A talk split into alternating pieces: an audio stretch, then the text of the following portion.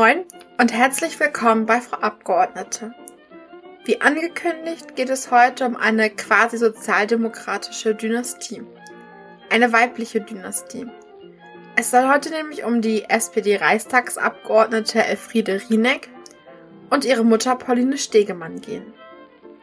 Ich möchte euch beide Frauen heute gerne zusammen vorstellen. In den Biografien insbesondere, aber nicht ausschließlich der SPD-Parlamentarierinnen, heißt es häufig, dass sie über ihren Vater über Brüder oder Ehemänner zu ihrer Partei kamen. Bei Elfriede Rieneck war es anders. Bei ihr war es die Mutter, die schon früh mit ihrem Engagement für Frauenrechte und die SPD auffiel. Pauline Stegemann war nämlich Mitbegründerin der ersten sozialdemokratischen Frauenorganisation. Sie engagierte sich vor allem für berufstätige Arbeiterinnen, für die Frauen ihrer eigenen Klasse und auch das Wahlrecht für Frauen unterstützte sie dass ihre eigene Tochter Elfriede 1919 zu den ersten Frauen in den deutschen Parlamenten und in der Weimarer Nationalversammlung gehören wird, das erlebte Pauline Stegemann aber nicht mehr mit. Die Tochter Elfriede Rieneck wiederum bezeichnet Christel Wickert als die Mutter der Frauenquote. Dass Frauen auf Parteitagen und in Vorständen besser repräsentiert werden, das forderte sie schon 1917 auf einem Parteitag der SPD. Und auf diese Forderung hin fand sich 1925 im Heidelberger Programm der SPD erstmals auch eine Frauenquote, für die sie sich gemeinsam mit unter anderem Toni Pföf engagiert hatte. Für die Sichtbarkeit und Existenz von Frauen in der Politik auf allen Ebenen setzte sich übrigens auch eine dritte Frau der Familie ein, die ich hier kurz nennen möchte. Sie hat ein Buch über ihre Urgroßmutter Pauline Stegemann verfasst, das wahre Hygiene heißt die Urenkelin bzw. Enkelin wurde Juristin, Professorin und Justizsenatorin. Und sie war von 1994 bis 2002 die erste Präsidentin des Bundesverfassungsgerichts. Jutta Limbach schreibt selbst im Vorwort von ihrem Buch über ihre Vorbilder in der eigenen Familie. Häufig bin ich in meinem Berufsleben gefragt worden, ob ich Vorbilder gehabt hätte. Stets habe ich Frauen genannt, die sich durch ihren Sinn für demokratische Verhaltensformen und Willensstärke auszeichneten. Aber am stärksten hat mich eine Vorfahrin meiner eigenen Familie beeinflusst. Meine Urgroßmutter Pauline Stegemann. Ich habe die fast 100 Jahre vor mir geborene Frau nicht mehr erlebt und kenne sie nur aus Erzählungen meines Vaters und meiner Großmutter, ihrer Tochter. Schon im Vorwort verweist Jutta Limbach darauf, dass vieles von Pauline Stegemann nicht überliefert sei. Das gilt noch sehr viel mehr für Elfriede Rieneck übrigens. Und von den Vorfahrenen von Jutta Limbach, nämlich von Pauline Stegemann und ihrer Tochter Elfriede Rieneck, möchte ich euch in dieser Folge ausführlicher erzählen.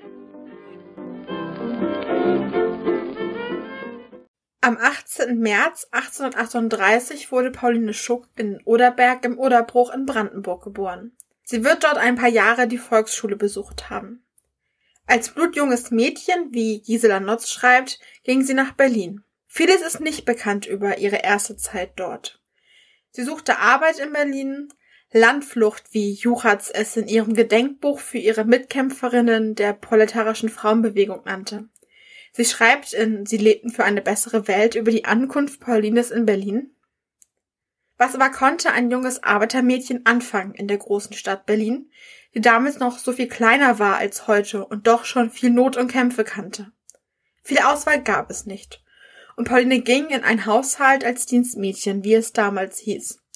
Wir wissen nichts von ihren Erlebnissen, von ihren Hoffnungen, Erfolgen und Enttäuschungen von den Freuden und Leiden, die ihr wohl kaum erspart geblieben sind. Wir wissen erst wieder von ihr als Mutter. Dienstmädchen wurden viele Mädchen, die vom Land in die Stadt gingen, um dort Arbeit zu finden. Die Dienstmädchen unterlagen dort sehr schlechten und strikten Arbeitsbedingungen. Über die Bedingungen, unter denen Pauline Schuck arbeitete, ist uns nichts bekannt. Wir kennen heute aber die grundsätzlichen Bedingungen, weil Historikerinnen, unter anderem Karin Hausen, Dorothee Wierling und Gunilla Friederike Budde dazu geforscht haben. Zusammenfassend kann man wohl sagen, dass die Dienstmädchen bzw. Dienstboten sehr schlechten Arbeitsbedingungen unterlagen. Sie waren häufig noch sehr jung, wenn sie anfingen, und in den Haushalten, in die sie kamen, wurden sie weder angelernt noch ausgebildet. Sie unterstanden der preußischen Gesindeordnung von 1810, die die Dienstbotinnen unter die Willkür der Herrschaft und unter polizeiliche Aufsicht stellten.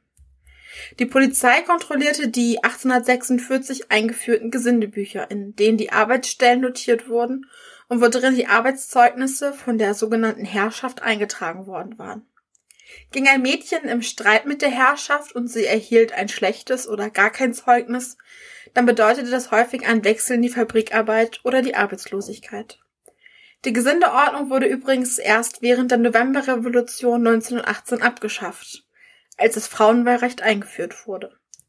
Fast ausschließlich Frauen arbeiteten als Dienstmädchen bzw. Dienstbotinnen. Alle 14 Tage hatten sie das Recht auf einen Sonntagsspaziergang, der allerdings auch ausgesetzt werden konnte. Ihr Lohn wurde nur zu einem geringen Teil ausbezahlt, der Rest ging in Kost und Logis über.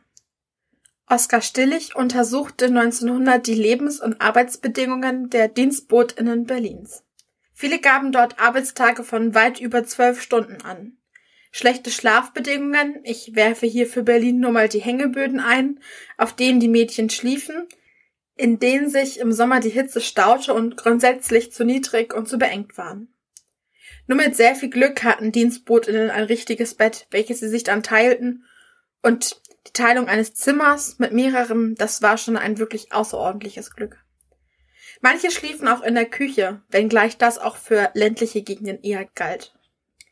Die Arbeitgeber der Dienstbotinnen besaßen zudem ein Züchtigungsrecht, wogegen sich die Dienstbotinnen nicht wehren durften. Es sei denn, es bestand die Gefährdung des eigenen Lebens, was natürlich schwer nachzuweisen war. Und die Dienstboten, die ohne Erlaubnis wegliefen, die wurden von der Polizei aufgegriffen und zurückgeführt. Ein Kündigungsrecht besaßen sie nicht. Die Herrschaft hingegen konnte sie von dem einen auf den anderen Tag hinauswerfen. Arbeit im Haushalt tritt hier erstmals als Frauenerwerbsarbeit auf. Um 1900, also 40 Jahre später als Pauline Schuck, waren die Dienstbotinnen die größte Berufsgruppe unter den Frauen. Auf Freizeit besaßen die Jungfrauen keine. Mehr als ein Schwätzchen beim Lebensmittelhändler war häufig nicht drin. Trotzdem fand gerade dort ein gewisser Grad an Austausch zwischen den Frauen statt.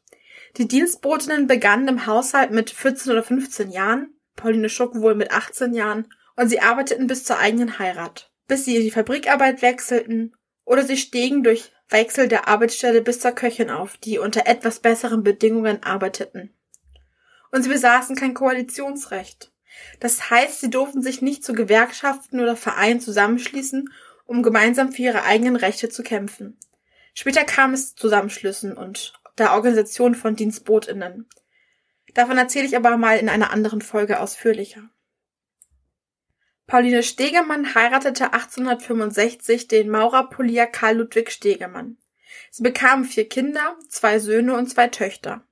Elfriede, um die es später noch gehen wird, war das dritte Kind und wurde 1872 in Berlin geboren. Pauline nun Stegemann ermöglichte allen ihren Kindern eine gute Bildung. Ihren Söhnen ermöglichte sie sogar ein Studium.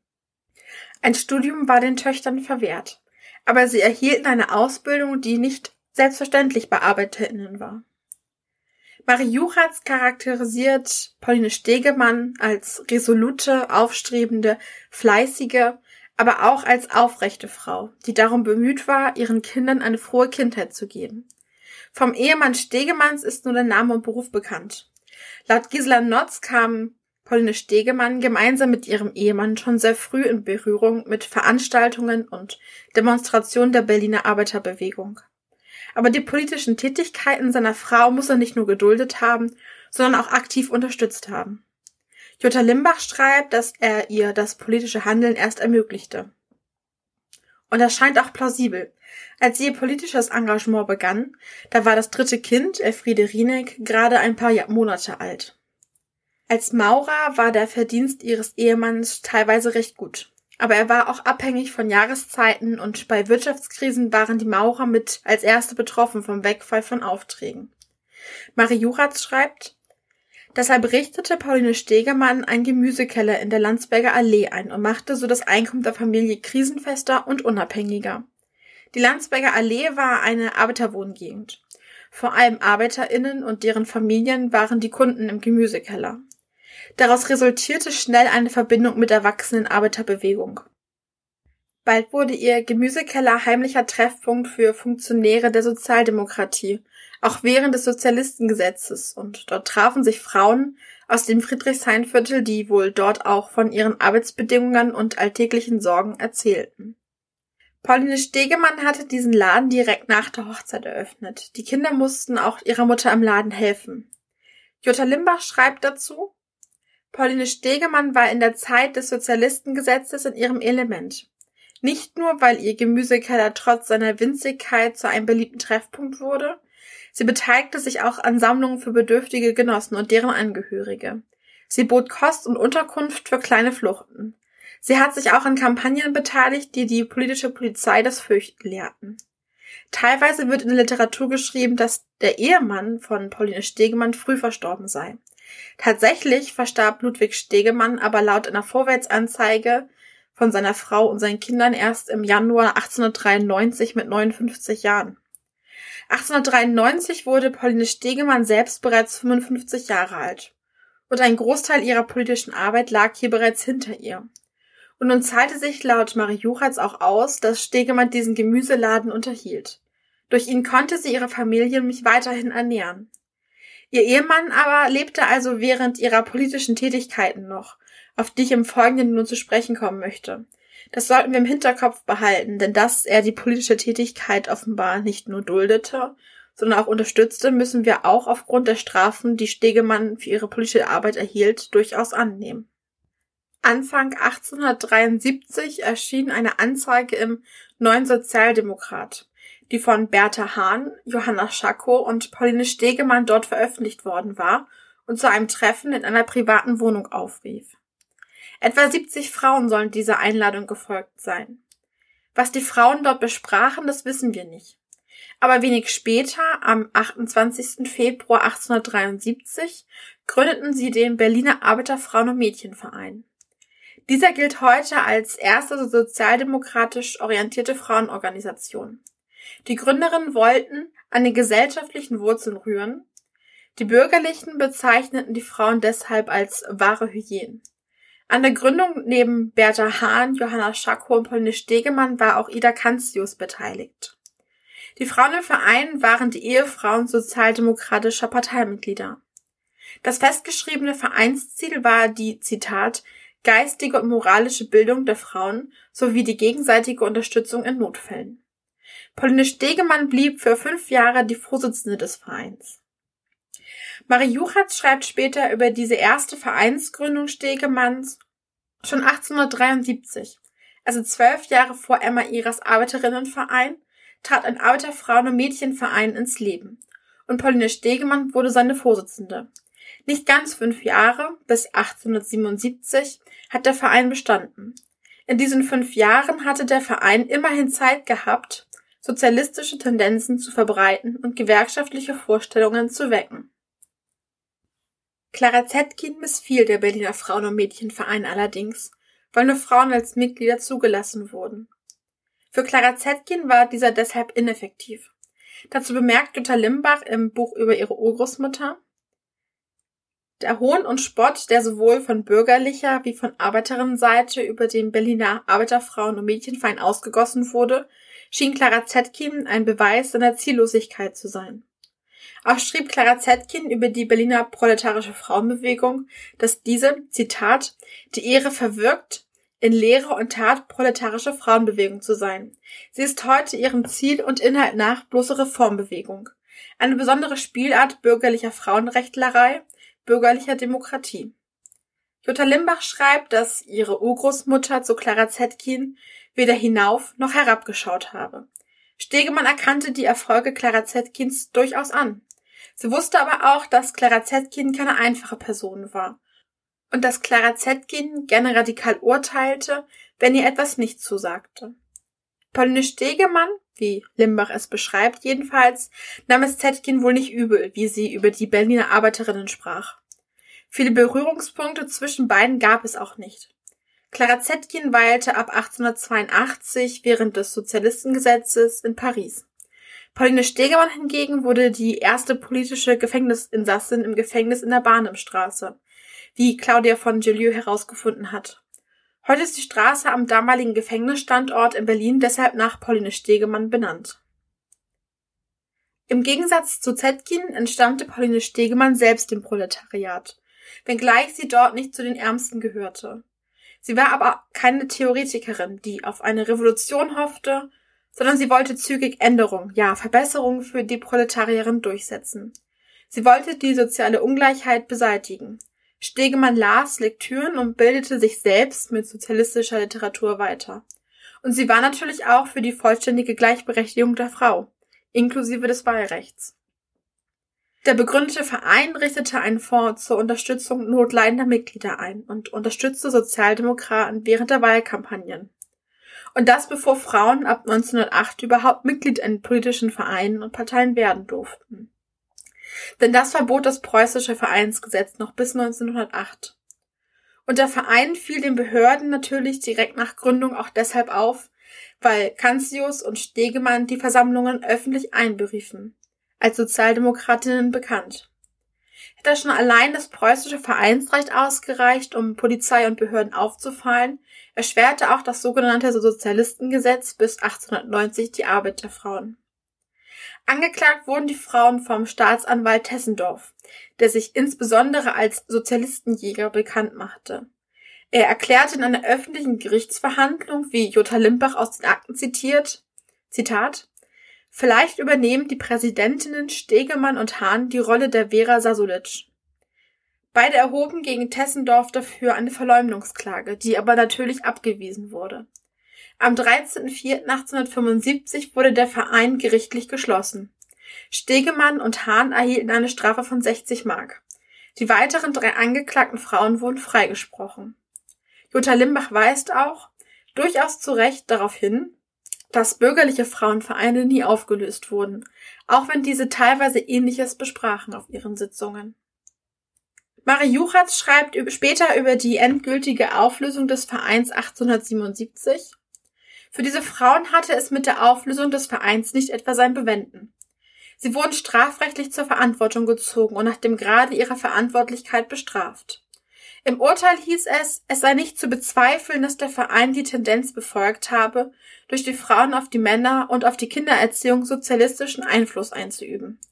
Die Vorsitzenden Stegemann und Kanzius hatten es außerdem gewagt, eine öffentliche Versammlung einzuberufen, in der sie gegen die unchristliche Härte eines Geistlichen am Grabe eines Selbstmörders Protest erhoben hatten. Das verschärfte ihre Strafe, die sie beide im Frauengefängnis in der Bahnemstraße abzusitzen hatten.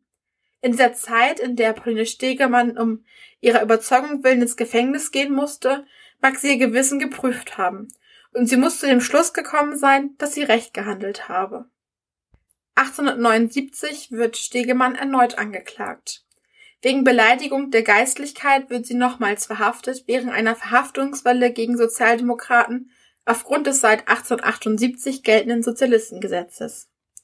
Stegemann und Ida Kanzius blieben beide aber weiterhin für die Sozialdemokratie tätig. In den nächsten Jahren gründeten sie weitere Vereine, die wiederum aufgelöst und verboten wurden. 1881 war Pauline Stegemann neben Emma Ira Mitbegründerin des Frauenhilfsverein für Handarbeiterinnen, der ebenfalls schnell verboten wurde nach seiner Gründung. Am 15. März 1885 wurde der Verein zur Vertretung der Interessen der Arbeiterinnen begründet. Die Initiative dazu kam von der Gräfin Gertrud Guillaume-Schack, die, weil sie keinen Wohnsitz in Berlin hatte, nur dessen Ehrenpräsidentin werden konnte. In diesem Verein wurde Pauline Stegemann zweite Vorsitzende und die bürgerliche Dr. Marie Hofmann Vorsitzende. Als Schriftführerin fungierte Emma Ira. Der Zweck des Vereins sah vor, sich um die Wahrung der geistigen und materiellen Interessen der Arbeiterinnen, insbesondere die Regelung der Lohnverhältnisse zu kümmern. Dazu gehörte auch die gegenseitige Unterstützung bei Lohnstreitigkeiten. Bereits 1885 trat der Verein für die Lohngleichheit von Frauen und Männern ein. Über 130 Jahre später ist sie noch immer nicht erreicht. Der Verein rief die Arbeiterinnen zur Selbstorganisation auf. Schon bei seiner Gründung traten 350 Mitglieder bei. Schnell wuchs der Verein auf 1000 Mitglieder an. Guillaume Schack sagte in der Gründungsveranstaltung, ohne inneres Anlehnen an die Arbeiterbewegung wird eine Arbeiterinnenbewegung niemals etwas schaffen oder leisten, was sie aufgrund des Sozialistengesetzes natürlich nicht an die große Glocke gehängt wissen wollte. Nach diesem Vorbild sollten weitere Arbeiterinnenvereine im ganzen Deutschen Reich begründet werden. Gertrud Guillaume-Schack war den Arbeiterinnen als Galionsfigur durchaus willkommen. Nicht nur empfand sie persönlich viel Sympathie für die Sozialdemokratie, die Gräfin galt auch als Organisationstalent. Mit Wohnsitz in Berlin wäre sie anstatt Marie Hofmanns sicherlich die Vorsitzende geworden. Denn Dr. Marie Hofmann war die bürgerliche Alibifrau für den Verein. Sie wurde stets mit ihrem Doktortitel angekündigt, war das Aushängeschild des Vereins.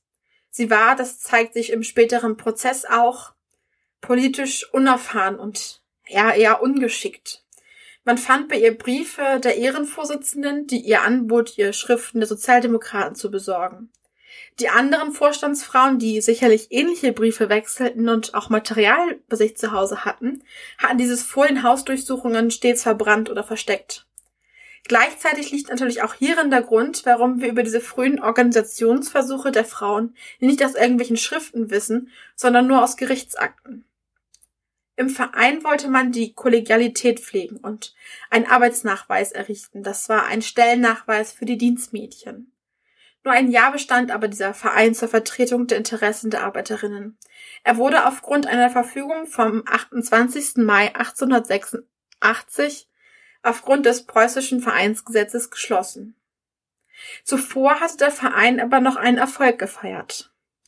Mittels Petitionsunterschriften, die sie im ganzen Deutschen Reich gesammelt hatten, wurde der Negernzoll auf englisches Negern doch nicht erhöht denn das Negern mussten die Heimarbeiterinnen aus eigener Tasche zahlen, ohne dadurch mehr für ihre Produkte verlangen zu können.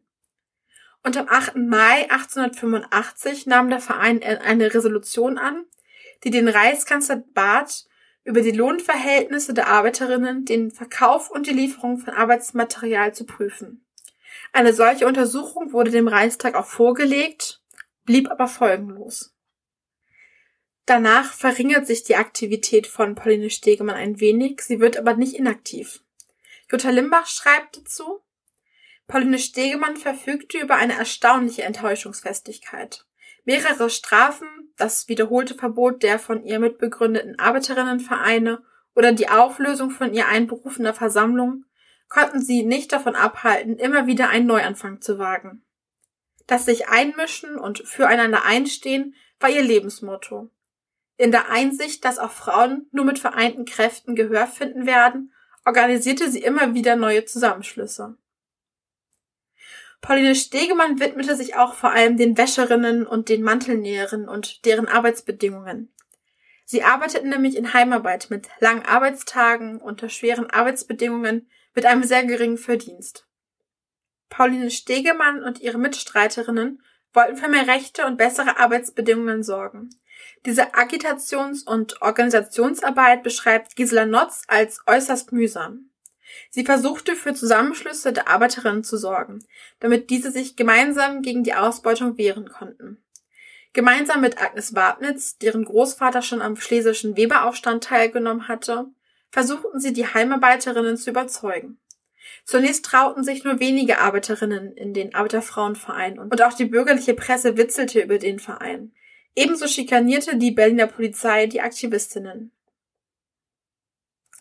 Am 18. August 1885 wurde sie in die Lohnkommission gewählt, der ansonsten vor allem Mantelnäherinnen angehörten.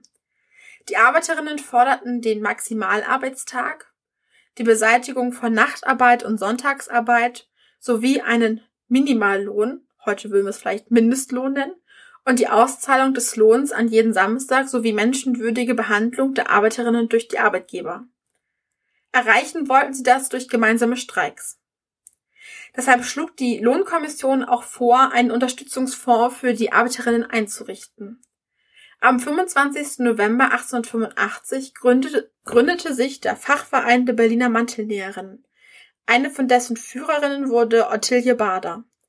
Dieser Verein gilt als erste gewerkschaftliche Arbeiterinnenorganisation und wurde ebenfalls noch während des Sozialistengesetzes begründet. Auch dieser Verein wurde 1886 von der Polizei verboten.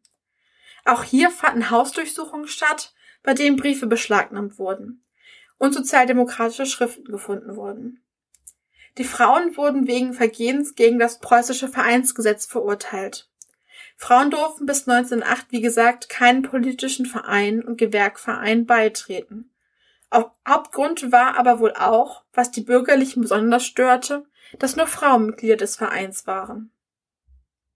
Im Prozess im Dezember 1886 verteidigte ein junger Sozialdemokrat und Anwalt die Frauen. Im Prozess zeigte er auch die Praktiken der Polizei auf. An der Stelle lohnt sich das Buch von Jutta Limbach, Wahre Hygiene über ihre Urgroßmutter besonders.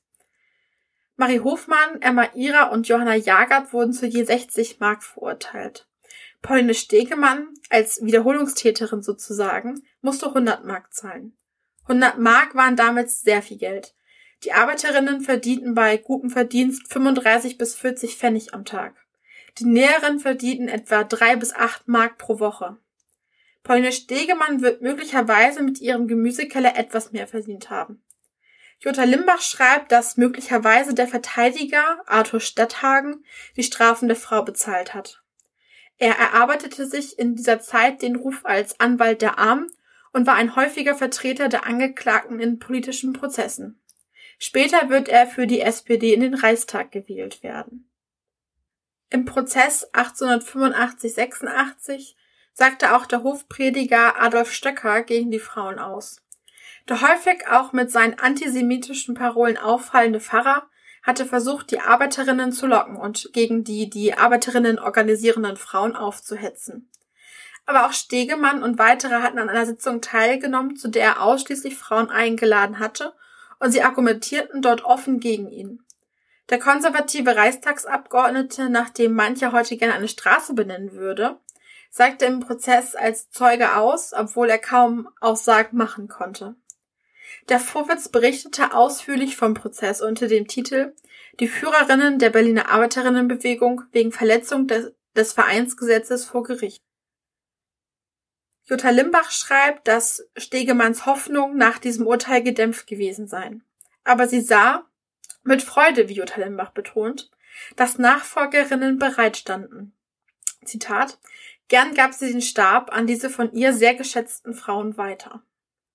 In der Zeit nach dem Prozess, so Marie Juchatz viel später, Zitat, fand eine Anzahl von Frauen mit sozialistischer Überzeugung und mit Erfahrungen auf dem Gebiet der Frauenerwerbsarbeit zusammen, nicht in einem Verein. Sie kannten einander und fanden Wege der persönlichen Verständigung. Sie beobachteten, was geschah und sprachen sich darüber aus. Beteiligt waren eine Reihe der Genossinnen Stegemanns. Ida Kanzius, die Gewerkschafterin Emma Ira, die spätere Stadtverordnete Margarete Wengels, Frau von Hofstetten, Martha Rohrlack-Tietz sowie Johanna Jagert. All diesen Frauen begegnen wir immer wieder im politischen Kampf. Sei es, dass sie wie Margarete Wengels höhere Funktionen im Parteileben übernahmen, sei es, dass sie wie Martha Rohrlack-Tietz Monate im Gefängnis zubringen mussten oder später, nach 1900, auf den Frauenkonferenzen die Sache der namenlosen Frauen vertraten. Sie alle waren, wie Pauline Stegemann selbst, Kämpferinnen für den Glauben an den Sieg der sozialen Gerechtigkeit gewesen. Die Frauen solidarisierten sich in dieser Zeit vor allem dank Pauline Stegemann miteinander. In der Zeit trat sie auch unter dem Namen ihres Sohnes und in dessen Anzügen bei Parteisitzungen auf. Zitat Da die Polizei die Frauen, die an der Arbeiterbewegung teilnahmen und deren Versammlungen besuchten und immer wieder von neuem aufs Korn nahmen, zog sie sich einen Anzug ihres ältesten Sohnes an. Sie blieb mit dieser Verkleidung nicht allein. Manche Genosse machte es ihr nach und gewiss nicht aus Sensationslust. Laut Jutta Limbach soll sich das allerdings erst Mitte der 1890er Jahre zugetragen haben. Aber an mehreren Stellen wird von unterschiedlichen Personen davon berichtet. Marie Juchatz urteilt später, in den 80er Jahren war die Zusammenarbeit der unermüdlichen und unerschrockenen Frauen ein stilles, viel zu unbekanntes Heldentum. Immer wieder hatte, hatten sie die Polizeischikanen oder der moralischen und handgreiflichen Gegnerschaft der reaktionären Kreise standzuhalten. 1893 nahm Pauline Stegemann vermutlich letztmalig an einer Vereinsgründung teil. Da gründete sich erneut ein Verein zur Wahrung der Interessen der Arbeiterinnen. 500 Frauen und Mädchen besuchten die Veranstaltung, bei der Mutter Stegemann referierte. Auch dieser Verein wurde bald durch die Polizei aufgelöst. 1899 wurde Stegemann Mitglied des Berliner Frauenbildungsvereins. Diesen Verein konnte die Polizei nicht mehr auflösen. Die Frauen hatten mittlerweile gelernt, wie sie das Vereinsgesetz umgehen konnten. Im Jahr 1907 gab es 94 Bildungsvereine mit 10.302 Mitgliedern im ganzen Deutschen Reich. Zitat Jutta Limbach Nachdem Pauline Stegemann ihre aktive politische Arbeit eingestellt hatte, wollte sie sich endlich einen heißen Wunsch erfüllen, der immer zu kurz gekommen war. Sie wollte sich künftig ein Wissen erarbeiten, das wir gern mit dem Begriff Bildung bezeichnen. Wie gesagt, 1895 wird der Frauen- und Mädchenbildungsverein kurzzeitig geschlossen und wieder hat meine Urgroßmutter der Mut nicht verlassen. Sie und ihre Vertrauten haben vier Jahre später einen Frauenbildungsverein aus der Taufe gehoben, dem Pauline Stegemann bis zu ihrem Tod angehört hat. Und die als resolute, aufstrebende, aber auch fleißig und aufrecht beschriebene Pauline Stegemann nutzte den, 19, den 1899 begründeten Frauenbildungsverein und nahm häufig an den Treffen teil, um im höheren Alter sich selbst weiterhin zu bilden. In ihren letzten Jahren war sie an Magenkrebs erkrankt. Sie starb am 5. September 1909 in Berlin. Der Pfarrer würdigte sie die einst aus der Kirche ausgetreten war, bei der Beerdigung für ihre lebenslange Tätigkeit für die Not der arbeitenden Frauen. Laut Gisela Notz lobte die Weggefährtin Emma Ira den Mut und die Energie Stegemanns, sowie ihr warmes Herz für die Arbeiterschaft und ihre außergewöhnliche Redegabe. Ein Freund des ältesten Sohnes schrieb an diesen kurz nach dem Tod von Pauline Stegemann, Sie war dir und deinen Geschwistern eine treue Mutter. Und weiter würdigt er, der der Sozialdemokratie wohl nicht nahe stand, jetzt, wo die Frauenemanzipation glücklicherweise in aller Munde ist und immer mehr Verständnis findet, ist es leicht dafür zu wirken. Aber in der ersten Zeit mit ihrem Sturm und Drang gehörte Mut dazu. Sie hat wahrhaftig eine eingehende Würdigung ihres Werkes verdient. Sie ist eine von denen, deren Leben nicht vergeblich war. Wer hier die Folge über Luise Zietz schon gehört hat oder auf Instagram meiner Seite folgt, weiß, dass ich insbesondere Nachrufe und das, was Weggefährtinnen übereinander schreiben, höchst spannend finde. Natürlich neigen vor allem Nachrufe zu Überzeichnungen und hatten einen bestimmten Zweck. Aber dass für Pauline Stegemann neben der Todesanzeige ihrer vier Kinder im Vorwärts einige Nachrufe erschienen sind, zeigt, dass ihre Zeitgenossinnen sie als nicht unwichtige Protagonistin empfanden. Bevor ich aber zu meiner Zeitungsrecherche dahingehend komme, möchte ich eine Bemerkung voranschicken. Pauline Stegemann wurde auf dem Zentralfriedhof Friedrichsfelde begraben, den man auch heute Sozialistenfriedhof nennt. Wo und ob ihr Grab heute noch existiert, konnte ich nicht herausfinden. Ein Ehrengrab für sie gibt es jedenfalls bisher nicht. Falls wer Informationen dazu hat, kann man mir die gerne per E-Mail, per Twitter oder Instagram zukommen lassen. Ich würde mich sehr freuen und natürlich auch ähm, dafür Credits geben. Am 7. September 1909 erscheint im Vorwärts die Todesanzeige der trauenden Hinterbliebenen. Diese teilt mit, am Sonntag, den 5. September, früh um 7 Uhr, erlöste ein sanfter Tod unsere gute Mutter Pauline Stegemann, geborene Schuck, im 72. Lebensjahre von ihrem Leiden. Dies zeigen wir mit der Bitte um stille Teilnahme an. Ein erster Nachruf findet sich wenige Seiten später in dieser Ausgabe. Dort steht, dass Pauline Stegemann, eine alte Genossin, ist am Sonntag im Alter von 71 Jahren gestorben.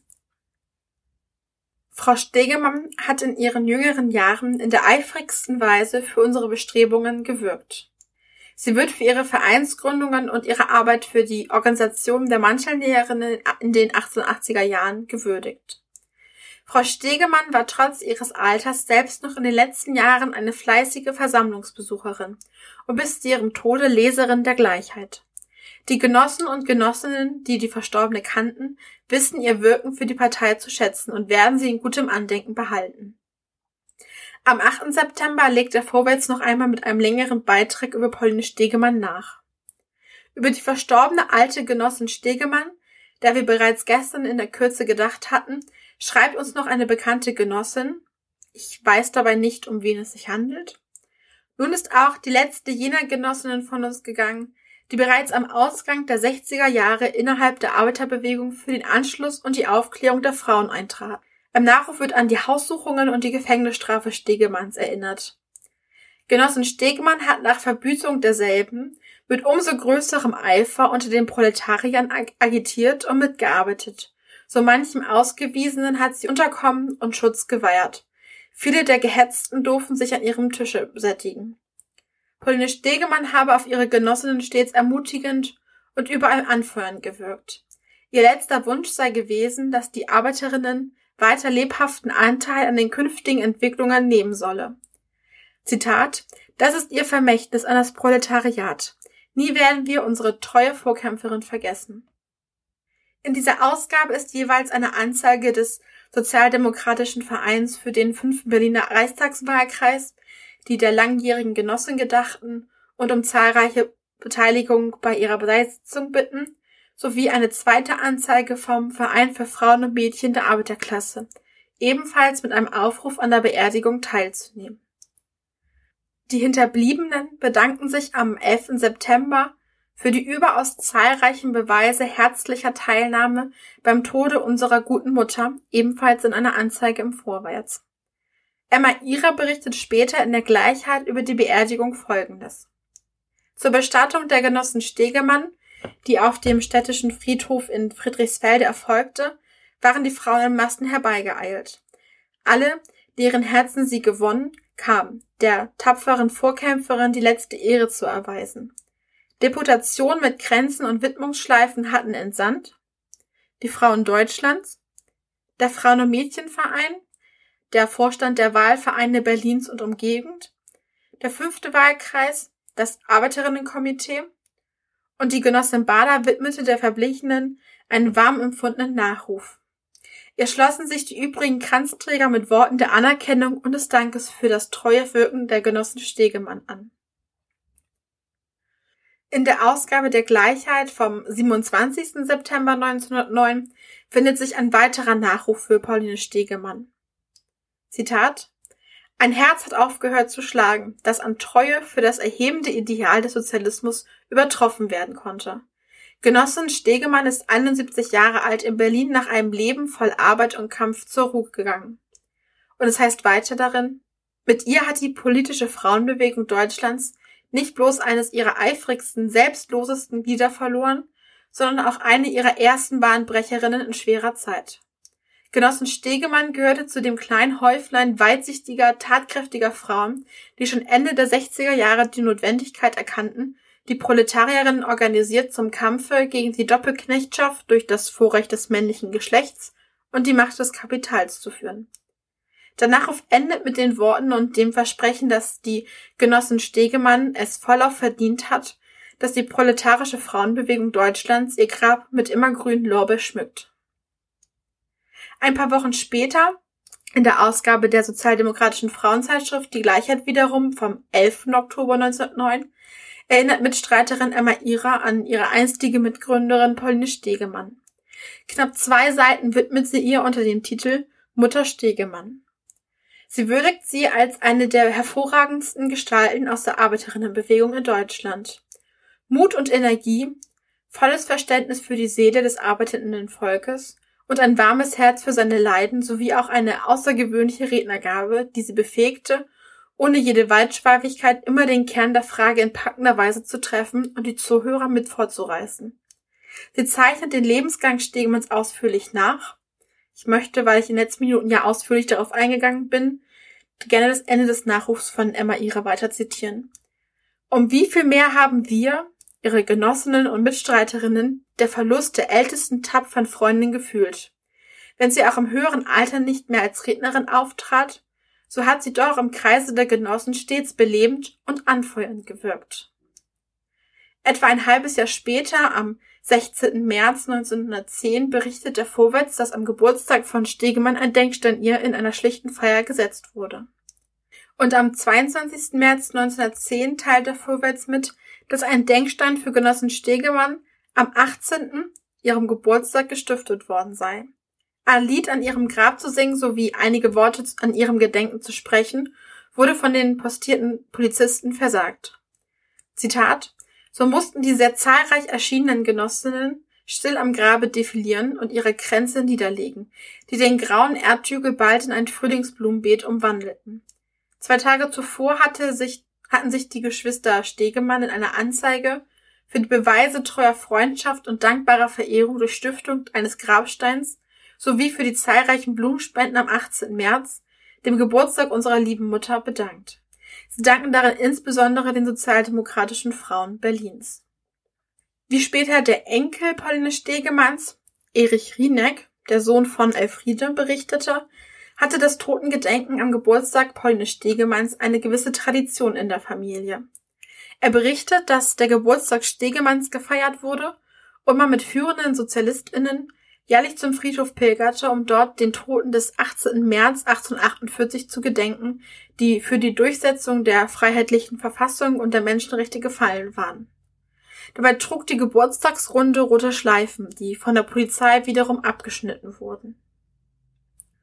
Wie schon mehrfach angesprochen, wie schon mehrfach angesprochen, auch Marie Juchatz erschien das Erzählen des Lebens von Pauline Stegemann in ihrem Gedenkbuch wichtig Pauline Stegemanns ungeheure, stets gleichbleibende Aktivität und ihr Interesse an allen Fragen des Sozialismus brachten sie in Verbindung mit vielen Berliner Arbeiterführern der damaligen Zeit. Bei allen war sie geschätzt und geachtet um ihrer Leistung willen und auch, weil ihre Art, mit Menschen umzugehen, ihr Vertrauen und Freundschaft gewann. Diese Art, wie sie mit Menschen umging, heute würden wir es vielleicht Empowern nennen oder Empowerment, das ist schon bemerkenswert wie sie zur Seite tritt, als sie merkt, dass Nachfolgerinnen bereitstehen und auch diese unterstützt. Beweise dafür gibt es nicht, aber die vielen Nachrufe zeichnen immer wieder dieses Bild von ihr. Und neben all den Zuschreibungen, die schon genannt wurden, galt Pauline Stegemann auch noch als besonders energisch. Jutta Limbach schreibt, dass Stegemann eben keine bloße Theoretikerin war, sondern Reformerin. Sie wollte Veränderung herbeiführen und nicht auf eine verheißungsvolle Revolution irgendwann warten, sondern konkret die Situation der Arbeiterinnen und Frauen im Jetzt verändern. Vielen sei sie als Mutter Stegemann bekannt gewesen. Jutta Limbach bemerkt in ihrem Buch über die Urgroßmutter dazu, der üppige Gebrauch des Beiworts Mutter Stegemann, wie auch das wiederholte Lob, dass sie ihren Kindern eine treue Mutter gewesen sei, fällt auf. Das hier bemühte bürgerliche Ideal der mütterlichen Frau soll Pauline Stegemann nicht nur verklären, es sollte jeden Zweifel an der Vereinbarkeit der Vielzahl ihrer Aufgaben unplausibel machen. Beide Söhne studierten, wie gesagt, die Töchter erhielten eine Ausbildung. Das lasse ja nicht den Schluss zu, dass ihre Kinder verwahrlost worden wären. Zitat Und offenbar ist dem dritten Kind, meiner Großmutter Elfriede Rieneck, angesichts der vielseitigen Anspruchnahme ihrer Mutter nicht die Lust vergangen, sich politisch zu engagieren. Die Urenkelin Limbach schreibt im Rückblick, wir wären undankbar, wenn wir nicht deutlich machten, dass sich gegenüber dem 19. Jahrhundert Kraft der Politik unserer Vorfahrenen vieles für uns Frauen geändert hat. Sie stellt heraus, dass im Gegensatz zu ihrer Urgroßmutter ihre Großmutter Elfriede Rieneck bereits wählen und gewählt werden durfte. Jutta Limbach und ihre Schwester konnten studieren, Professorin, Senatorin, Rechtsanwältin oder Richterin, ja Präsidentin des Bundesverfassungsgerichts werden. Sie konnten berufstätig sein, ohne die Erlaubnis ihres Ehemannes. Ihre Töchter und Schwiegertöchter können heute ihren Mädchennamen behalten und Erziehungsurlaub mit ihren Männern nehmen. Und die Enkeltöchter können von der gesetzlichen Frauenförderung und Quoten profitieren und sie können ihr Berufsleben mit der Familie vereinbaren.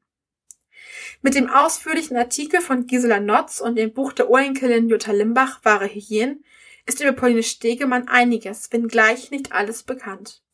Mit Hilfe beider Texte und einer eigenständigen Zeitungsrecherche konnte ich aber über Pauline Stegemann vieles zügig herausfinden, um hier von ihr zu erzählen. Von der Frau, die Eduard Bernstein als die erste Organisatorin der Berliner Frauen bezeichnet und die der Historiker Richard J. Evans als herausragende Gestalt beschreibt. Laut Gisela Notz hatte Pauline Stegemann einen sehr großen Anteil an der Entstehung der Arbeiterinnenbewegung, mindestens in Berlin. Die Tochter Elfriede Stegemann war 1908 dann eine der ersten Frauen, die der SPD offiziell beitraten. Und auch die Weggefährtin Ottilie Bader erinnerte sich, wie hätte ihr Feindes von der Not des Lebens und dem Kampf um die Frauensache gefurchtes Gesicht wohl geleuchtet, wenn sie es noch hätte erleben können, wie ihre älteste Tochter Elfriede Rieneck mit unter den Abgeordneten des ersten Parlaments der Deutschen Republik stand. Und zur Tochter Pauline Stegemanns zu Elfriede Rieneck kommen wir jetzt.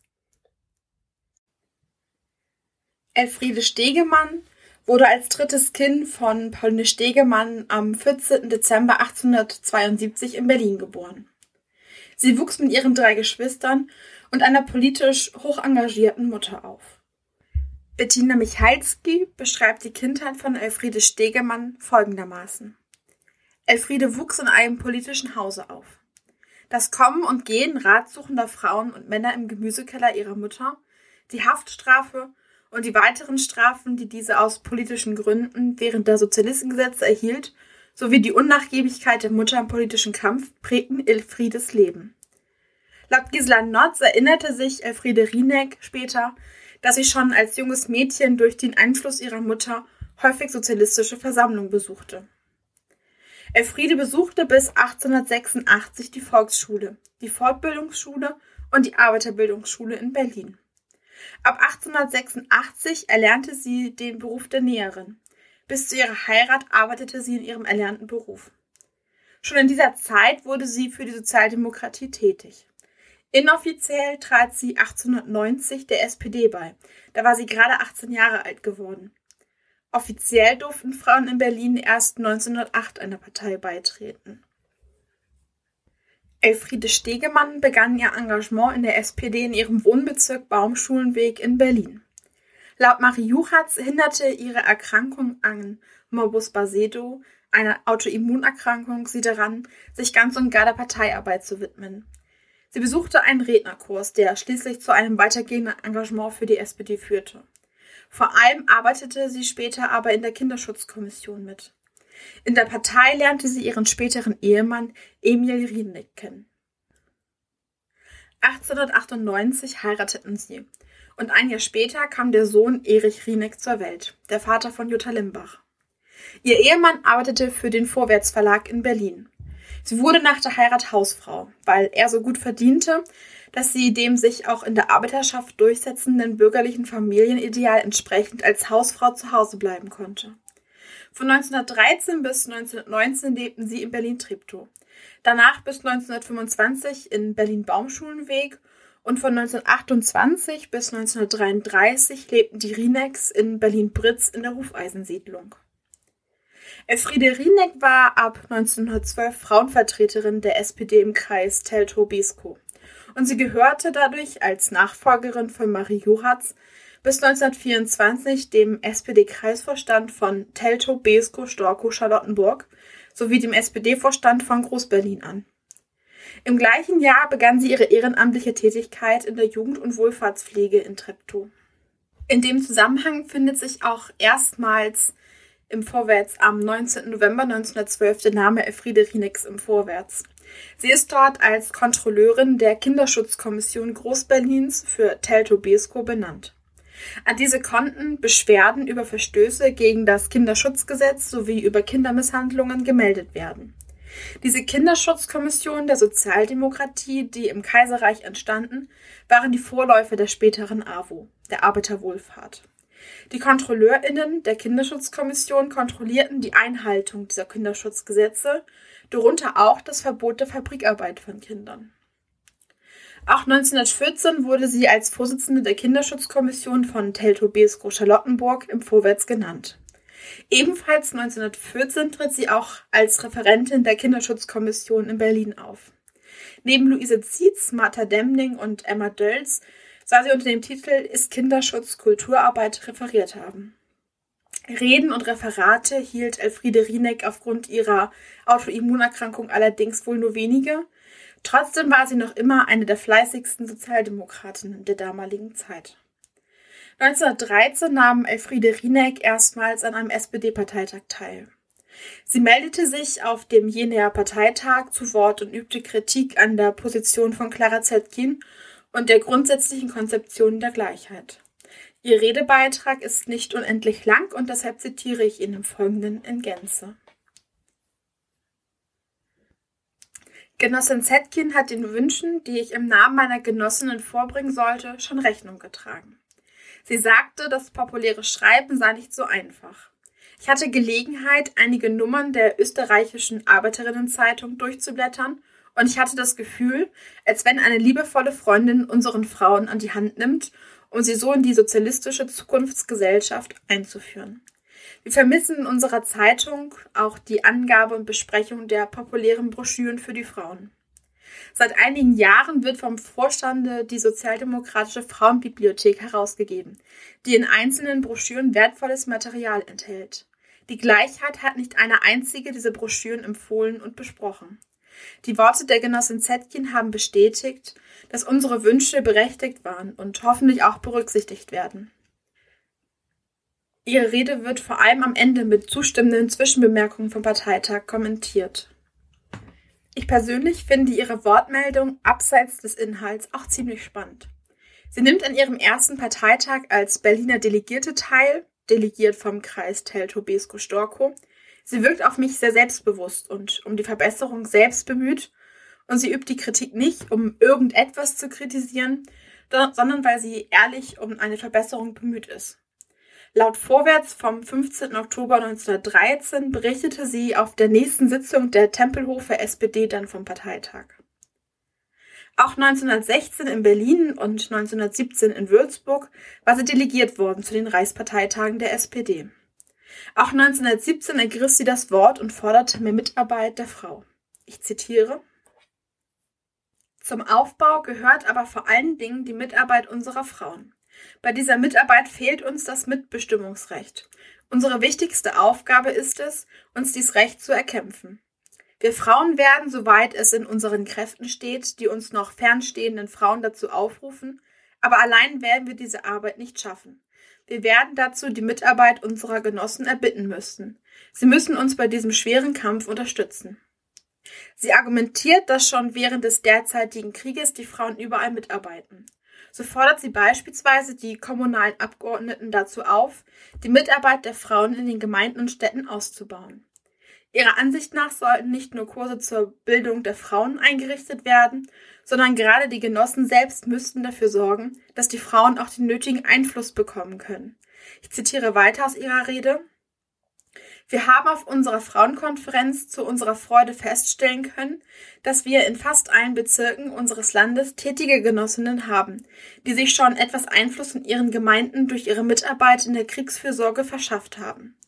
Aber sehr oft müssen wir von den Genossinnen die Klage hören, dass es an der nötigen Unterstützung der Genossen fehlt. Und um diese Unterstützung möchte ich alle anwesenden Genossen ersuchen und sie bitten, dafür zu sorgen, dass sie sich, wenn sie nach Hause kommen, mehr für die Mitarbeit der Frauen interessieren und uns bei dieser wertvollen Arbeit unterstützen. Christel Wickert deutet diese Wortmeldung so, Zitat, dass der Anteil der weiblichen Delegierten zu erhöhen sei und die Frauenfrage einen höheren Stellenwert erhalten sollte. Christel Wickert schreibt, man könnte sie als die Mutter der Frauenquote bezeichnen. Die im Heidelberger Programm 1925 festgelegt, aber bis 1933 nicht umgesetzt wurde. Und auch im Juni 1919 beim Parteitag der SPD in Weimar war sie als Mitglied der Weimarer Nationalversammlung vertreten. Genauso nahm sie an allen Parteitagen während der Weimarer Republik teil. Kehren wir aber noch einmal zurück in das Jahr 1914. Beim Frauentag am 8. März 1914 trat auch Elfriede Rieneck als Rednerin auf. Ein Tag, an dem man auf sie als Rednerin nicht verzichten konnte. Und während des Ersten Weltkrieges war sie in der Kriegsfürsorge sowie in der Lebensmittelkommission tätig. Sie unterstützte Marie Juchatz beim Aufbau der Parteiorganisation im Süden Berlins nach der Parteispaltung, vor allem in Teltow, weil sie einen Großteil der Mitglieder persönlich dort kannte. Sie unterstützte Marie Juchatz dabei, noch schwankende Genossinnen umzustimmen, sodass diese in der SPD blieben und nicht zur USPD gingen. 1918 wird Elfriede Rieneck in den Bezirksvorstand der SPD in Groß-Berlin als Vertreterin der Frauen gewählt. Als geborenes Mitglied der SPD hatte Elfriede Rieneck keinerlei Probleme, sich in der Partei zurechtzufinden. So erinnert sich die bürgerlich geborene Hedwig Wachenheim in ihren Lebenserinnerungen, dass Elfriede Rieneck sie an die Hand genommen habe und sie in die habituellen Strukturen und Netzwerke der Partei eingewiesen habe. Zitat Durch Elfriede lernte ich die Geheimnisse des Berliner Apparats kennen. Einmal wie er funktionierte und dann die Lebensgeschichte und Tätigkeit seiner Funktionäre sowie deren menschliche Verbindungen. Elfriede Rieneck habe sich auch nicht an der bürgerlichen Herkunft Wachenheims gestört. Letztere erfuhr durchaus eine Ausgrenzung wegen ihrer bürgerlichen Herkunft in der Sozialdemokratie wohl häufiger. Barbara von Hindenburg beschreibt in ihrer Studie über die preußischen Landesparlamentarierinnen auch, wie, Zitat, vorteilhaft ein Hineingeborensein in das sozialdemokratische Milieu sein konnte und welchen Wissensvorsprung im Sinne eines kulturellen Erbes Elfriede Rieneck als Parteikind gegenüber Hedwig Wachenheim besaß. Gleichzeitig ist Elfriede Rieneck eines der wenigen bekannten Beispiele bei den Parlamentarierinnen, bei der bereits eine weibliche familiäre politische Traditionslinie vorhanden war. Mit Pauline Stegemann als Mutter und die sich bis zu Jutta Limbach fortsetzte. Die Familie Stegemann-Rieneck stellt also eine quasi sozialdemokratische Dynastie dar. Ab 1919 arbeitete Elfriede Rieneck in Ausschüssen und Kommissionen der Gemeinde Treptow mit. So war sie im Lebensmittelbeirat, in der Säuglingsfürsorgestelle, im Wöchnerin-Ausschuss, im Beirat für die Kinderhorte sowie im Wohlfahrtsausschuss vertreten. 1919 kandidierte Elfriede Rieneck im fünften Wahlkreis für den Regierungsbezirk Potsdam II für die Weimarer Nationalversammlung und sie wurde gewählt. 1920 kandidierte sie erneut für Potsdam II auf dem zweiten Listenplatz der SPD für den Reichstag und wurde erneut gewählt. Wie man in dem vom Institut für Stadtgeschichte sowie vom Verein für Frankfurter Arbeitergeschichte herausgegebenen Briefwechsel zwischen der SPD-Reichstagsabgeordneten Johanna Tesch und ihren Ehemann herauslesen kann, freundete sich Elfriede Rieneck mit Johanna Tesch eng an. Sie lernten sich während ihrer gemeinsamen Tätigkeit in der Weimarer Nationalversammlung kennen. Beide verbringen nicht nur die langen Parlamentstage und Pausen miteinander, sondern Johanna Tesch ist ein häufiger Gast bei den Rinex in Berlin. Davon berichtet Johanna Tesch in den Briefen an ihren Ehemann Richard des Öfteren. Beide waren auch Mitglied im Petitionsausschuss oder sie vertraten sich gegenseitig in ihren Ausschüssen. So schreibt Johanna Tesch an ihren Ehemann am 16. Dezember 1919, aber wirklich gemütlich war es bei Elfriedes Geburtstag. Krügers und Haukus waren geladen. Außerdem verschiedene Verwandte von Rinix. Es war sehr gemütlich. Ich habe dann wieder dort geschlafen. Bei der Landtagswahl 1924 wurde Elfriede Rieneck in den preußischen Landtag gewählt. Dort hatte sie 1924 auf dem vierten Listenplatz kandidiert und 1928 auf dem zweiten Listenplatz. 1932 stand sie auf dem 13. Listenplatz der Landesliste und so gehörte sie dem preußischen Landtag bis 1933 an. Sowohl im Reichstag als auch im Landtag Preußens widmete sie sich vor allem der Wohlfahrtspolitik und fiel vor allem im preußischen Landtag mit ihrem besonderen Engagement im sozialpolitischen Ausschuss auf. Von 1930 bis 1933 war sie die Vorsitzende des sozialpolitischen Ausschusses des preußischen Landtages. Sie übernahm diesen von der SPD-Abgeordneten Elisabeth Kirschmann-Röhl, der Schwester von Marie Juchatz, nach deren plötzlichen Tod 1930. Auch innerhalb der Partei stieg Elfriede Rieneck auf. Laut den Parteitagsprotokollen wurde sie 1920 in den SPD-Parteivorstand gewählt. Zunächst als Mitglied des Parteivorstandes, 1922 als Beisitzerin im zentralen SPD-Parteivorstand. Die einzigen anderen Frauen in den Jahren dort waren Marie Juchatz und Anna Nimitz. Als diese 1919 die Arbeiterwohlfahrt begründete, wurde sie von Elfriede Rienig unterstützt. Sie war dann auch von 1919 bis 1933 zweite Vorsitzende des Hauptausschusses der Arbeiterwohlfahrt und damit im geschäftsführenden Vorstand, dem natürlich auch die Vorsitzende und Gründerin Marie Juchatz sowie Hedwig Wachenheim und Gertrud Hanna angehörten. Als 1925 die Arbeiterwohlfahrt ins Vereinsregister eingetragen wird, wird sie dort auch als zweite Vorsitzende genannt. Im gleichen Jahr wurde sie Vorsitzende der Fachkommission für die Organisation der Arbeiterwohlfahrt. Elfriede Rieneck wirkte nicht nur in der Partei und in der Arbeiterwohlfahrt an vorderer Stelle mit, sondern auch an den Frauenkonferenzen nahm sie teil. Oftmals führte sie die Tagungen als zweite Vorsitzende der Konferenz mit oder war dort als Mitglied des Parteivorstandes vertreten. Im August 1928 und im Sommer 1931 nahm sie auch als ordentliche Delegierte der Internationalen Sozialistischen Kongresse in Brüssel und Wien teil. Im März 1932 starb ihr Ehemann Emil Rieneck. In dem Artikel Abschied von Emil Rieneck erinnert er Vorwärts an seinen langjährigen Mitarbeiter und auch als Zitat Kämpfer, der Jahrzehnte hindurch in treuer Kampfgemeinschaft an der Seite seiner Gattin, der Landtagsabgeordneten Elfriede Rieneck, in der Arbeiterbewegung gewirkt hat. Wenige Monate später, am 14. Dezember 1932, dem 60. Geburtstag von Elfriede Rieneck, schreibt er vorwärts, Elfriede Rieneck begeht heute ihren 60. Geburtstag. Eine geborene Sozialdemokratin. Schon ihre Mutter, Genossin Stegemann, hat unter dem Sozialistengesetz für die Partei gekämpft. Hat sie von früher Jugend bis zum heutigen Tage unermüdlich für die Befreiung der Arbeiterklasse durch den Sozialismus gewirkt. Seit vielen Jahren Mitglied des Parteiverstandes und Landtagsabgeordnete ist sie nicht nur agitatorisch, sondern auch besonders in der Arbeiterwohlfahrt organisatorisch tätig. Die Partei, in der sie sich wie weniger einer unumstrittenen Wertschätzung und Beliebtheit erfreut, bringt ihr zum heutigen Tage die herzlichsten Glückwünsche. Während der Machtübernahme der Nationalsozialisten verliert Elfriede Rieneck ihre Wirkungs- und Arbeitsstätte. Die Familie zog sich zurück. Der Sohn Erich, er war Ingenieur geworden, verdiente nun mit Gelegenheitsarbeiten den Lebensunterhalt der Familie. Christel Wickert schreibt darüber, seine Tochter Jutta Limbach erinnert sich, dass die Großmutter ihre Enkel anhielt, über politische Gespräche der Familie zu schweigen. Elfriede Rieneck unterhielt gelegentlichen Kontakt zum Exilvorstand der SPD in Prag, der ausschließlich aus den männlichen Mitgliedern bestand.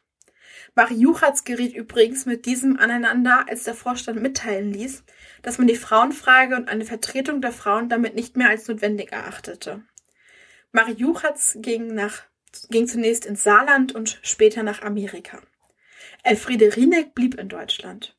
Über ihre Erlebnisse und mögliche, aber wahrscheinliche Schikanen ist nicht viel bekannt. Laut einer Publikation der Gedenkstätte Deutscher Widerstand stand Elfriede Rieneck wie weitere vorher politisch Aktive ebenfalls unter ständiger Überwachung. Vorübergehend war sie wohl untergetaucht. Ihre Erkrankung verschlimmerte sich. Juchatz schrieb später über diese Zeit, alle, die Elfriede in der Nazizeit erlebt haben, waren des Lobes voll über ihre Tapferkeit und ihre menschliche Haltung während dieser schwarzen Periode. Ihre Krankheit hatte sich in den zwölf Jahren, nicht zuletzt durch die Aufregungen, sehr verschlimmert. Sie war nicht mehr arbeitsfähig, als die Hitlerzeit endlich vorbei war. Die Gestapo-Karteikarte von Elfriede Rieneck gibt an, Zitat, Witwe, Berlin, Grellstraße 24 bei 20er. Auch im SD-Verzeichnis der Mitglieder der SPD des Preußischen Landtages von 1933 wurde sie erfasst. Laut einer handschriftlichen Ergänzung darauf habe sie gegenwärtig kein Gehalt und auch keine Erwerbstätigkeit ausgeübt. Weil sie 1944 bereits über 70 Jahre alt ist, anders als Johanna Tesch übrigens, die noch im März 1945 im KZ verstirbt, wurde sie nicht verhaftet. In den letzten Kriegsmonaten war sie nicht in Berlin wohnhaft. Marie Juchatz schreibt dazu, aus einem Schlupfwinkel, in den sie in der schlimmsten Kriegszeit auf die dringenden Bitten ihres Sohnes hin ausgewichen war, kehrte sie kurz nach dem Kriege auf einem Kohlenwagen zurück.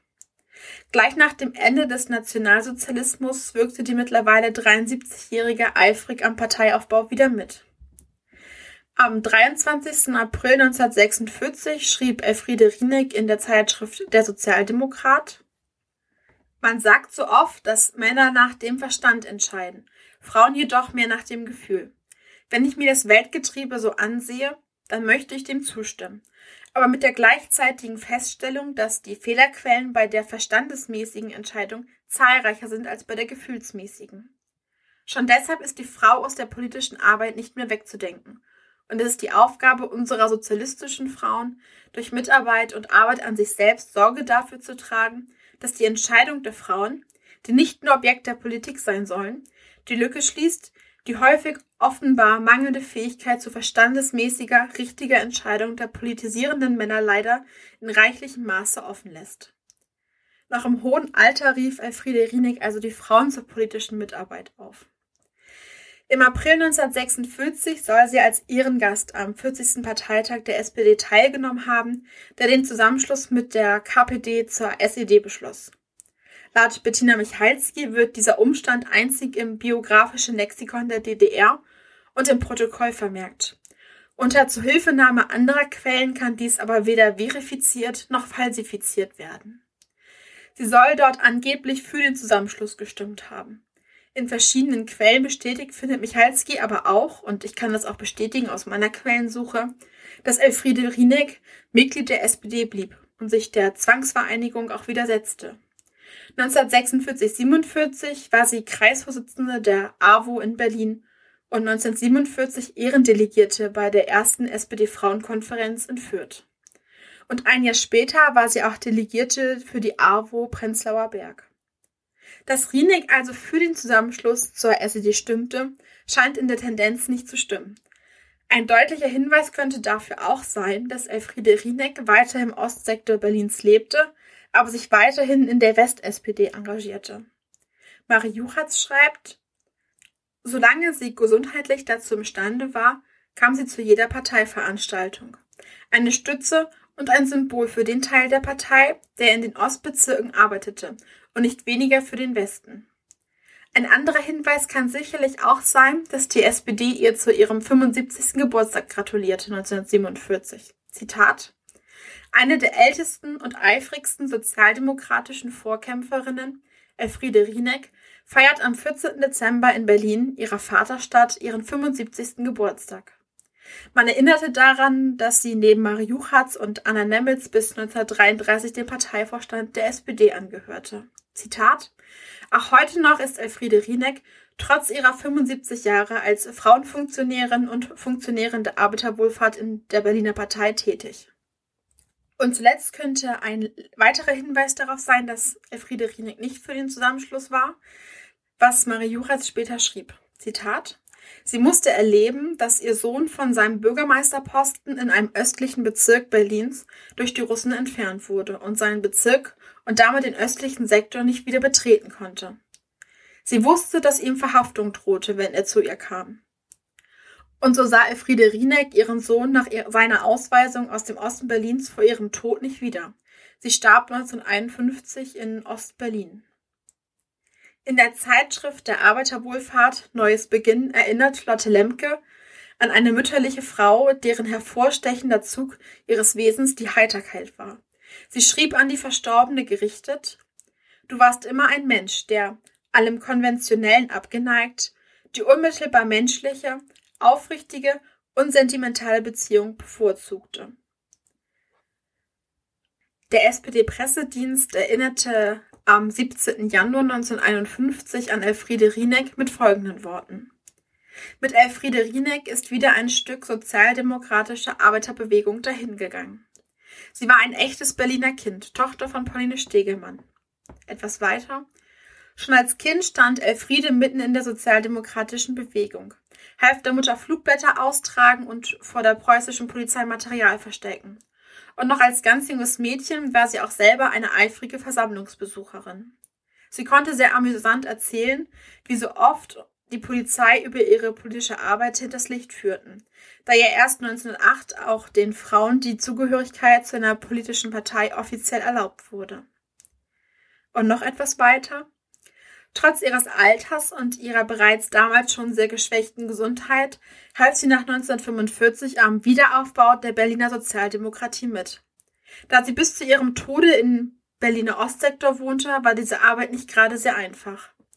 Elfriede Rieneck gehörte zu der alten Garde von Sozialdemokraten, die nach den Worten von Marie Juchatz niemals die Partei fragten, was kannst du mir bieten, sondern was kann ich dir geben.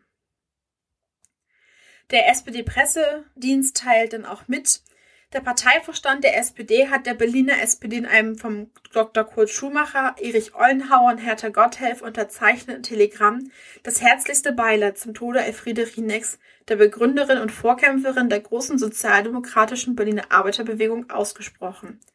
In einem weiteren Telegramm drückte der Parteivorstand Erich Rieneck, dem Sohn der Verstorbenen, das herzlichste Beileid aus. Und dass der Parteivorstand der West-SPD der Ost-SPD und dem Sohne ein Telegramm schickte zum Tod von Elfriede Rieneck, das spricht für mich doch sehr dafür, dass etwas mit diesem SED-Parteitag und ihrer Zustimmung dazu nicht so recht stimmen kann. Als Jutta Limbach, die Enkelin 2006, den Humanismuspreis erhält, erzählt Petra Gerstner auch eine Geschichte der Großmutter Elfriede Rieneck. Die zehnjährige Jutta und ihr Bruder Peter liefen jeden Morgen drei Kilometer in das nächste Dorf in eine zweiklassige Volksschule. Es gab einen einzigen Lehrer, der alle Fächer unterrichtete und seinen Schülern eines Tages mehrere Hefte des Stürmer zur sorgfältigen Lektüre aufgab. Die Schülerin Jutta zeigte diese Hefte ihrer Großmutter. Und diese, obwohl sie schon sehr korpulent und nicht mehr besonders gehfreudig war, zog sich fein an, schnappte sich die Hefte, ging die drei Kilometer bis zum Schulhaus und sagte dem Lehrer auf unmissverständliche Art und Weise, was sie von diesem erbärmlichen Schund hielt. Sie drohte, wenn er es je wieder wagen würde, ihren Enkelkindern solche Abscheulichkeiten nahezubringen, dann werde er sie wirklich kennenlernen. Die beiden Kinder waren tief beeindruckt von der großmütterlichen Tat. Ihre Mutter jedoch war verzweifelt über diese Intervention. Sie fürchtete, gleich die Gestapo vor der Tür zu haben. Zum Glück unnötigerweise, denn, so erzählt Jutta Limbach, Zitat, seitdem hat uns dieser Lehrer wirklich mit einer vornehmen Zurückhaltung behandelt. Er hat uns nicht mal mehr mit seinem Rohrstock belästigt, mit dem er zuvor ständig und alle schlug. Stattdessen behandelte er uns fortan wie rohe Eier. Das hat meine Großmutter bewirkt und sie hat mir sehr imponiert. Diese Großmutter hatte eben getan, was sie tun musste. Als Jutta Limbach gefragt wurde später, so weiter aus dem aus der Preisrede für Jutta Limbach 2006 für den Humanismuspreis, ob sie Justizsenatorin in der Berliner Regierung von Walter Momper werden wolle, dachte sie wohl eine Weile eher abwehrend darüber nach. Und sagte dann aber, nun, meine Großmutter würde es wohl von mir erwarten. Jutta Limbach, die Enkelin, wird die erste sein, die an ihrer Uni mit Summa Cum Laude promoviert und sich dort auch als erste Frau habilitieren. 1971 wird sie die erste Juraprofessorin der Freien Universität Berlin. 1989 wird sie Justizsenatorin in Berlin im Feminat Walter Mompers, der das erste Kabinett mit mehr Frauen als Männern bildete. Schlagzeilen erhielt dieser Senat allein schon hierfür aber auch für die täglichen Hexenfrühstücks der Senatorinnen, die sich vor den Kabinettssitzungen gemeinsam für ein Frühstück trafen. Als die Mauer fällt, ist es Jutta Limbach, die, Zitat, in kurzer Zeit unheimlich viel regeln musste. Wie der Laudator auch hervorhebt. Mit Kritik an ihr und ihren Entscheidungen sparten die JournalistInnen nicht. Heute, so hebt die Laudatorin hervor, wird sie für ihre Entscheidungen und ihre Amtsführung gelobt. Die SPD-Politikerin wurde ins Bundesverfassungsgericht berufen und Präsidentin des einen Senats. Und bald schon wurde sie die erste Präsidentin des Bundesverfassungsgerichts. Und damit möchte ich die Folge über die Vorfahrenden Jutta Limbachs, über Pauline Stegemann und Elfriede Rieneck an dieser Stelle gern beenden. Während es über Pauline Stegemann zumindest einen längeren Aufsatz von Gisela Notz sowie das Buch der Urenkelin Jutta Limbach namens Wahre Hygiene gibt, gibt es über Elfriede Rieneck sehr viel weniger. Hilfreich war hier vor allem das Buch von Bettina Michalski, Luise Schröders Schwestern sowie die Studie und das biografische Handbuch des Preußischen Landtags von Barbara von Hindenburg. Für beide habe ich auch online eine intensive Zeitungsrecherche durchgeführt. Ich packe euch alle Angaben von Literatur, die ich benutzt habe und wo ich mir die Forschung anderer hier in dieser Folge quasi zu eigen gemacht habe, in die Show Notes. Es gibt auch einen Artikel, den möchte ich hier nicht unterschlagen, aber ich konnte ihn leider vorab nicht lesen, der über Pauline Stegemann und Elfriede Rieneck zusammen erzählt, ebenfalls verfasst von Gisela Notz.